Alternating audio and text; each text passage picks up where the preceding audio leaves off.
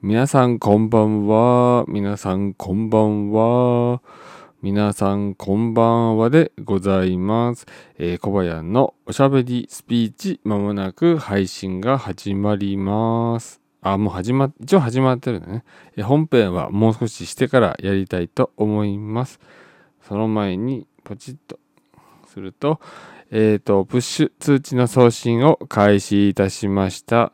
えーおしゃべりスピーチを配信始めました。今日の思ったことや気がついたことを話します。ということで、えーまあ、などについて話しますって書いてあるんですけど、まあ、それはまあ関係ないですね、えー今日の思ったことや気がついたことなどを話していきたいと思います。えどうぞよろしくお願いします。はい、皆さんこんばんはでございます。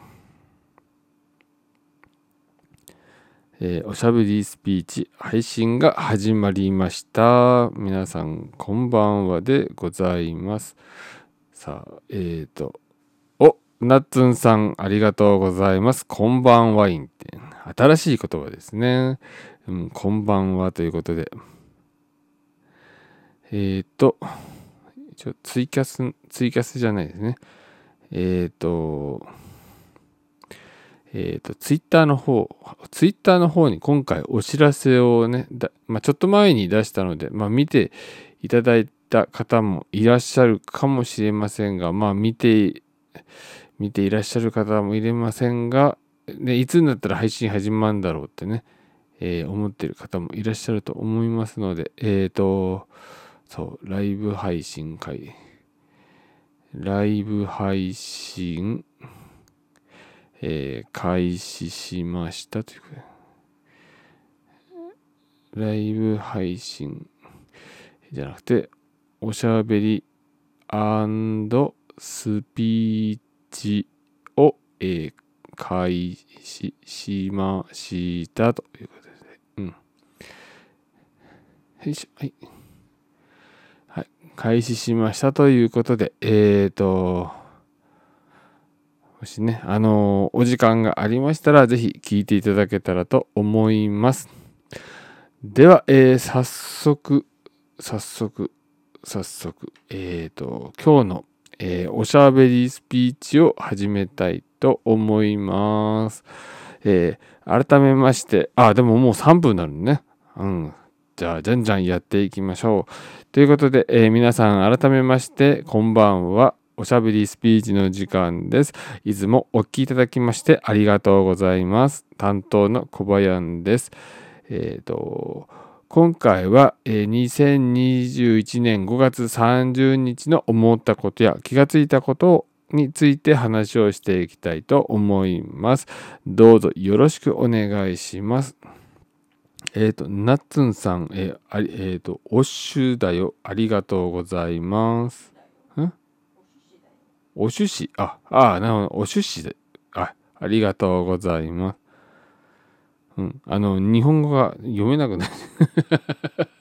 そんなことはないんですけどね。えーお、お趣旨の絵が、えー横に書いてありますね。ありがとうございます。ということで、えー今日の出来事などなどから話をしていきたいと思います。えっ、と、今日なんですけども、えー今朝、あの、カレーを食べました。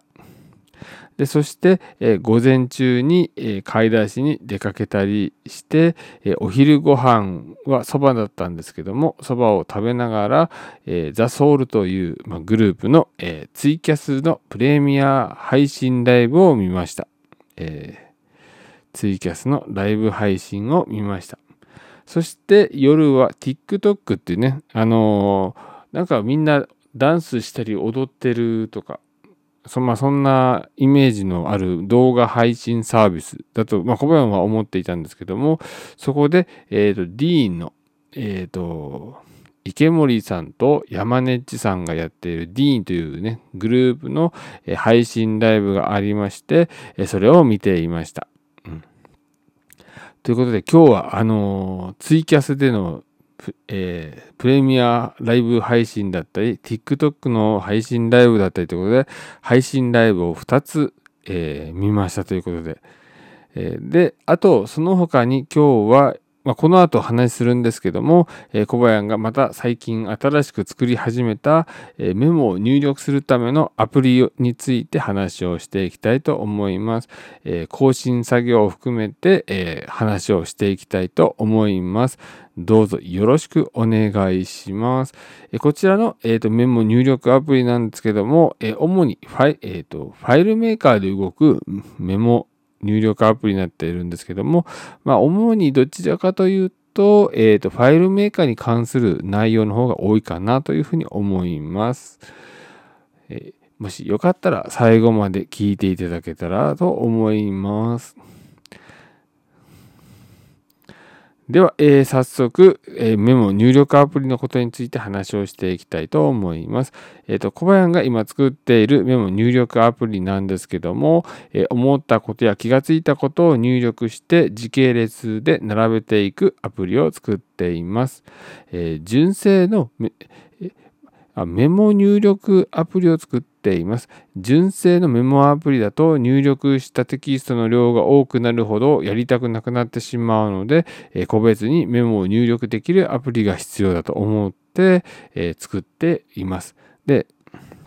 えっ、ー、と、メモ入、えっ、ー、と、純正のメモアプリだと、えっ、ー、と、思ったこと、気がついたことももちろん同じように入力をしていくことができるんですけども、えっ、と、入力する量がおる多いと、まあ、その分その、えー、入力した情報が、えーと、画面に表示されているということで、えー、ちょっとね上を見るとなんかいっぱい文字が書いてあってもそれだけでねあの読み返したくなくなってしまって入力もしたくなくなってしまってっていう感じになってしまうので、えー、入力する段階ではえ、ー、と一枚一枚のメモ用紙にメモを書くような感じで、えー、メモを書いていって、で、えー、書き終わったらままとめてくれてといったような感じのスタイルの、えー、メモメモの、まあ、環境ができたらいいなと思っていろいろ考えて、で、いろいろ実験をした結果、まあ、ファイルメーカーを使うのが一番いいんじゃないかということで、まあ、現在に至るというような感じになっています。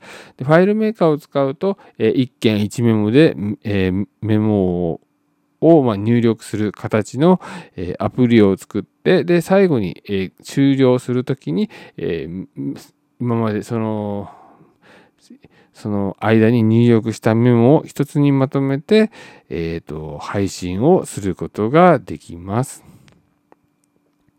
で、えー、このメモ入力アプリを使ってなんですけども、えー、よかったなと思ったところは、えー、思った時にメモの入力をできるのがいいということで、えっ、と、まあ、デスクワークとかデスク上で作業してるときは、えー、Mac を使ったり、あとは iPad を使ったりなんてこともできるんですけども、あとは出先だったら iPhone でフリック入力して、えー、入力をすることができるので、思ったときにパッとね、メモを入力できるのが一番いいです。まあ、特に iPhone で、例えば出先とかで、あのちょっとね、時間が空いた時に、え隙間時間を使ってパパッと入力できるのがとても便利だなというふうに思っています。で、それで、えー、また、あの1日分のメモを集約して、おしゃべりスピーチの原稿を、えー、キーノートで作成できるところも、えー嬉しいなと思っています。えっ、ー、と、入力したメモは一つにまとめてメールで送信できるんですけども、ま、何回かに分けてメールを送信したものを一度あの純正のメモアプリで一つにまとめてから、えっ、と、あの、今日の、今日のというか、おしゃべりスピーチ用のスライドとして、まあ、まあ、原稿をまとめていく作業という形のことをすることによっておしゃべりスピーチ用のま原稿をま作ることができるという形です。まあ、そのおかげであの今日は今日はこの今日の、えー、思ったこと気がついたことをメモアプリで入力したものを一旦、えーと、純正の、えー、メモアプリに集約をした上で、えそしてメモアプリで集メモアプリで、えー、集約をして、そしてそこから、えー、キーノートを使って、えっ、ー、と、おしゃべりスピーチの原稿を使作って、今はそのおしゃ、えー、キーノートで作ったおしゃべりスピーチの原稿を見ながら、えっ、と、配信の方をやっております。おしゃべりスピーチの、えー、配信をやっています。さあ、そんな感じの、えー、メモアプリなんですけども、えっ、ー、と、あと、えー、メモアプリの、まあ、更新などについてなんですけども、まだまだね、機能的には足りない部分は多々、ね、多いんですけども、まあ、少しずつ改良を加えていきたいなと思っているんですけども、あまりゴテゴテな感じにもしゴテゴテな感じにすると直したりするのがまた面倒になってしまって、また一から作り直すなんてことにもなりかねないので、えっ、ー、と、まあ、ま、必要最低限の機能はつけていきたいなというふうに今思っています。で、その中でも、えっ、ー、と、ここのメモをまとめてメールを送信するときに、送信日時がメール本文につくといいと思っているんですけども、ファイルメーカーなら、えっ、ー、と、ファイルメーカーなら本文に、えー、送信日時、まあ、送信日時を、えーと、自動的に挿入した文章をメール送信できます。というところもこれね、すごいね、便利なんですね。うん。あのー、結構あのー、メールの文章もある程度こう自動的に作ってくれるというのは、ファイルメーカーのあの特筆した機能だと小林は思っているので、え、やっぱりファイルメーカーで文あのメールを送信する文章を自動的に作ってくれるというのはとても便利です。え、特にあの日時とか日時を入れるのはもう本当朝飯前みたいなそんな感じの機能そんな感じなんですけどもやっぱり送信日時が入っていると入っていないのとでやっぱりメールのこの持っている重みみたいなものが変わってくるのであると便利だなと思ってるんですけどもファイルメーカーを使えば簡単にそういった文章を作ることができます。で、また、あのメール送信時の、え、送信先を設定するということで、えーと、メール送信時に宛先を毎回入力しないといけないのは、まあ、非常に面倒なことです。まあ、まね、もしかしたら間違えてしまったりすることもあるので、えー、大変なことになってしまいますので、えっ、ー、と、面倒なんでどうにかならないかなと思ったんですけども、えーと、メールの送信先を、まあ、設定画面の方を作って、そこに入力して登録をしておいて、えメール送信スクリプトを実行するときに、えそのメールアドレスを、ま反映させる形で、えーと送信すると。いうことができるので、そのような形の、ま画面を作って、で、登録、えー、メールアドレスを入力しておいて、で、えっ、ー、と、実際にメール送信する段階になったら、その設定画面に、えー、と入力したメールの送信先を反映させることによって、えーとメール送信をもう自動的にすることができるようになりました。えー、まあ、自動的というか、えーと、メール送信先を、え自動的に、え反映させることができるようになったと。え自動的に送信まではしてないですね。やっぱり一度あの、えーと、メールの本文を作ったらそこのメールをやっぱ確認をしてから、えーと送信したいというところもありますので、えー、とメールの送信先だけをとりあえず自動的に反映させてということで、えその、えーと、メールの送信先なんですけども、えメールを送信するときは to と cc と bcc ってあるんですけども、えファイルメーカーの場合はそれらを個別に、え登録することができるようになっています。なっていますというか、その、それぞれのフィールドを作って、えー、メール送信スクリプトで、その、それぞれのフィールドを呼び出すことによって、えー、自動的に反映することができますといった方が正しいのかもしれません。で、そのことによって、え、毎回メールの宛先を入力しなくても良くなりましたということですごくね、便利に使うことができるようになりました。で、え、もし、えー、入力、入力したメモがなかったらということで、え今までは入力したメモがなかった時はなくてもあのメール送信の画面が出てきちゃうので、まこれをどうにかしないといけないということで、えっ、とメモ、入力したメモがなかったときは当然メールを送信する必要もないので、えーメールを送信しないでタイトル画面に戻れるといいなと思いました。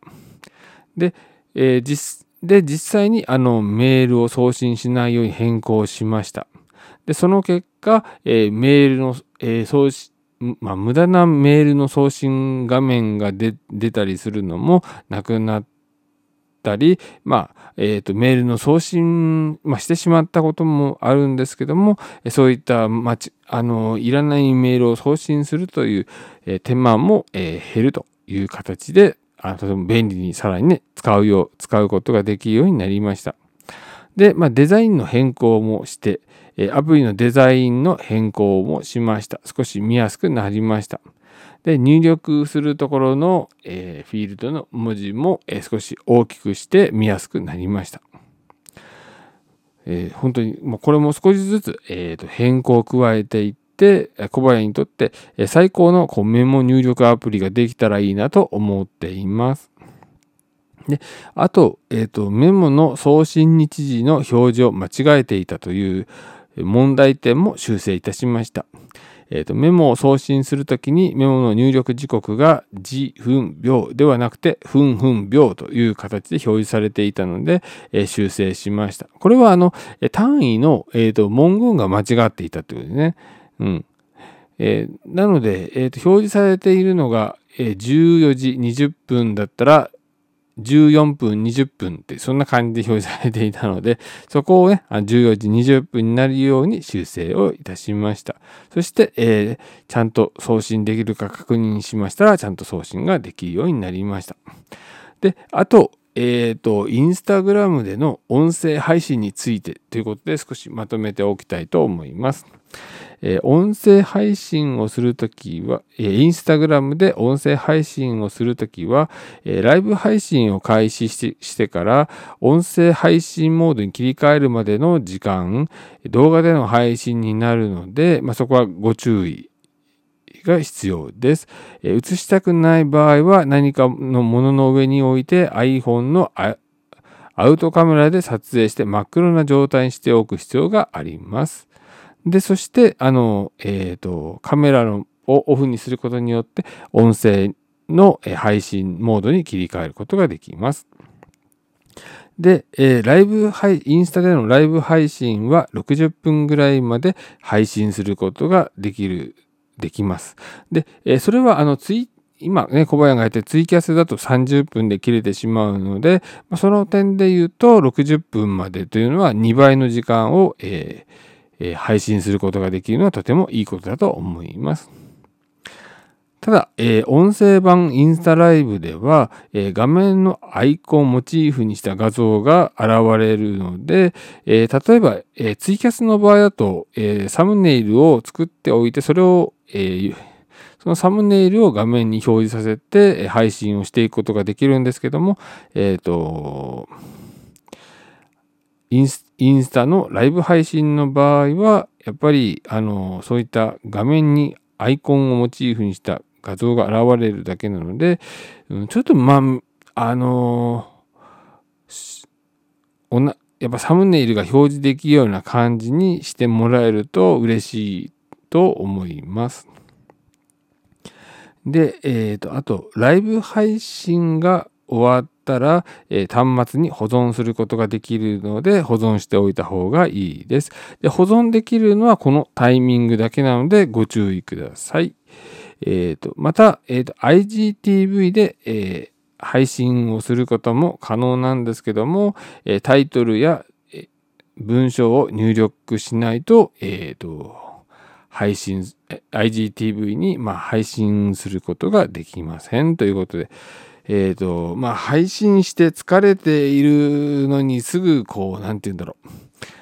タイトルとかサムあの概要文とかなんかいっぱい入力しないといけないっていうのは結構小林としては辛い状況でございます。えツイキャスの場合だったら、まあ一応タイトルのね、変更ぐらいはしないといけないんですけども、まあタイトル名を変更すれば、まあとりあえず OK ということで、その、そのぐらいだったらなんか頑張れるなって感じはするんですけども、えー、それ、そこにあと概要文とかなんかいろいろ入力しないといけないというのは、えっ、ー、と、配信が終わって疲れた後にやるのはちょっときついなという感じがしています。で、あと、サムネイルを栄光で貼り付けることができます。その貼り付けたとががサムネイルっていうのは多分動画の方に反映するんではなくて、えっ、ー、と、一覧で見るときにその使われる画像を、えっ、ー、と、画像を設定するというような感じになるかなというふうに思います。なので、えっ、ー、と、音声で配信をするということを考えた場合に、えーやっぱインスタグラムよりもツイキャスの方が小林的には合っているんじゃないかなと思っています。で、えっ、ー、と、ツイキャスだと1回30分までしか配信ができないんですけども、えっ、ー、と、1回終わってまたつ、えー、すぐ配信開始すれば OK なので、えー、すぐ配信開始すればまた30分配信できて、また30分で終わったらまた30分ね、えー、止まってまた配信スタートして、止まってまた配信スタートしてっていう形で、えー、続けていくこともできますし、えー、あの、聞いてくださった方が、え、ー、と、コンティニューコインを、え送っていただくと、えそのまま続けて30分、えっ、と、30分間、えー、話すことができるという形になっていて、最大4時間まで、えー、話をすることができるんですけども、まあ、小林の場合は大抵30分あれば、まあ、今のところ十分なので、まあ、あの、ツイキャスの仕様で合っているかなと思います。で、な、で、インスタグラムの場合は音声配信というよりもどちらかというと縦長の動画を配信したい人向けなのかなという感じがしております。まだね、あの、小林は、まだちょっと、いろいろ、あの、まだ、あの、動画で配信をするということに対しては抵抗が、まあ、あったりするので、えっ、ー、と、まあ、なんかのきっかけに、まあ、動画で配信をすることができたらいいなというふうに思ってはいるんですけども、やっぱりまだね、音声での配信で十分ではないかなというふうに思っていますので、えー、まだいろんなね、音声配信の方法があると思いますので、えー、いろいろた、まあ、試す機会があったら試していきたいと思っています。で、えっ、ー、と、もちろん、あの、ツイキャスの方でも動画で配信をすることができるんですけども、えっ、と、やっぱり30分の規制があるので、まあ、1時間以内の配信だったら、えっ、と、インスタの方がいいのかなっていうふうに思います。あと、えっ、ー、と、インスタだと縦長だけなので、横長の動画を配信したい場合は、やっぱりツイキャスなのかなという感じはしています。やっぱり最近、あの、iPhone とか、まあ、スマートフォンで見ることを前提にした動画作りというのが盛んになっていて、え縦長の動画もかなり多くなってきているので、やっぱりその縦長の動画の、やっぱ作り方みたいなものもあると思いますので、えっ、ー、と、まあ、小林は、まあ、これからもっとね、勉強していかなければいけないなというふうに思いました。ということで、えー、小林はまだまだ引き続き、えー、ツイキャスでの、えー、おしゃべりスピーチということで、音声で配信を、まあ、頑張っていきたいと思っています。え今後とも、えー、ぜひね、お時間のある時にぜひ聞いていただけたら嬉しいです。で、えっ、と、ちなみにインスタの方は、えっ、えと、鍵付きアカウントで、えー、テストしておりますので、えーと、配信した内容につきましては、えー、あの全体に公開をしているものではありませんが、えー、ご了承いただきたいと思います。では、えっ、ー、と、あ、あと、そうだ。えっ、と、メモ入力アプリで、えっ、と、め、アプリのタイトルファイル名からということで、えー、ファイ、えー、と、ファイル名に、えー、そのアプリ名とバージョン番号を、まあ、付けた形のファイル名にしておいて、で、そのアプリを立ち上げたときに、えっ、ー、と、メイン画面に表示される、えっ、ー、と、アプリ名とバージョン番号、これを反映させるような、反映させるようにしました。で、えっ、ー、と、例えば、あの、メモアプリバージョン1.1っていうファイル名にしておいて、開いていたらまだバージョン1.0になってるなんてこともね、あるんですけ、あると思うんですけども、そこでファイル名を立ち上げると1.1に切り替わっているというような、えー、方法をとっています。で、えーと、ファイル名にアプリ名とバージョン番号を付けた名前にしてそれを開くとアプリのタイトル画面にその、えー、アプリ名とバージョン番号が表示されるように変更しました。